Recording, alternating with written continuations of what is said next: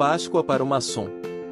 A Páscoa conduz à reflexão e meditação sobre os valores que a data simboliza, como a renovação, a ressurreição e a redenção. Por representar a ressurreição de Jesus Cristo, a Páscoa é uma das celebrações mais importantes do cristianismo, porém seu simbolismo remonta a tradições religiosas pagãs antigas, a exemplo do mitraísmo, religião que surgiu no Império Romano e se espalhou amplamente pela Europa durante o século I depois de Cristo até o século IV depois de Cristo.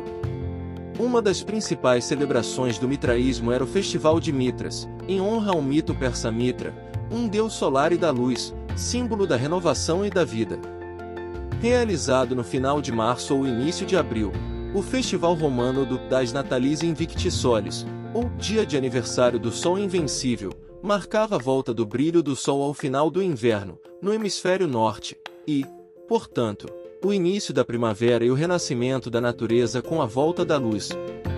De sua vez, a Pesach, a Páscoa judaica, ou Páscoa da Libertação, celebrava a saída dos hebreus do Egito graças a Moisés, e o início de seu percurso até a Terra Prometida.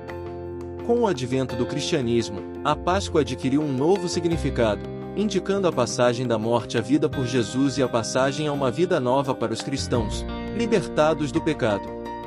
Através da sua morte e ressurreição, o Cristo ofereceu a promessa da salvação, de renovação e de vitória da vida sobre a morte. A Páscoa é uma celebração com tradições repletas de simbolismo, a exemplo da oferta de ovos decorados. O coelho e o ovo são símbolos de renascimento e fertilidade, relembrando as celebrações antigas pela chegada da primavera. Na cultura cristã, o ovo representa a tumba de Jesus, que se abriu para revelar a sua ressurreição, e os ovos coloridos também são uma forma de celebrar a alegria da ressurreição e a chegada da primavera. Outro símbolo importante da Páscoa é o cordeiro, associado ao sacrifício de Jesus Cristo na cruz. Na tradição cristã, o cordeiro simboliza a inocência e pureza de Jesus. Na tradição judaica, o cordeiro simboliza o sacrifício oferecido durante a celebração da Páscoa, representando a libertação do povo judeu da escravidão no Egito. O pão e o vinho são outros símbolos importantes, representando o sacrifício na cruz do corpo e sangue de Jesus Cristo.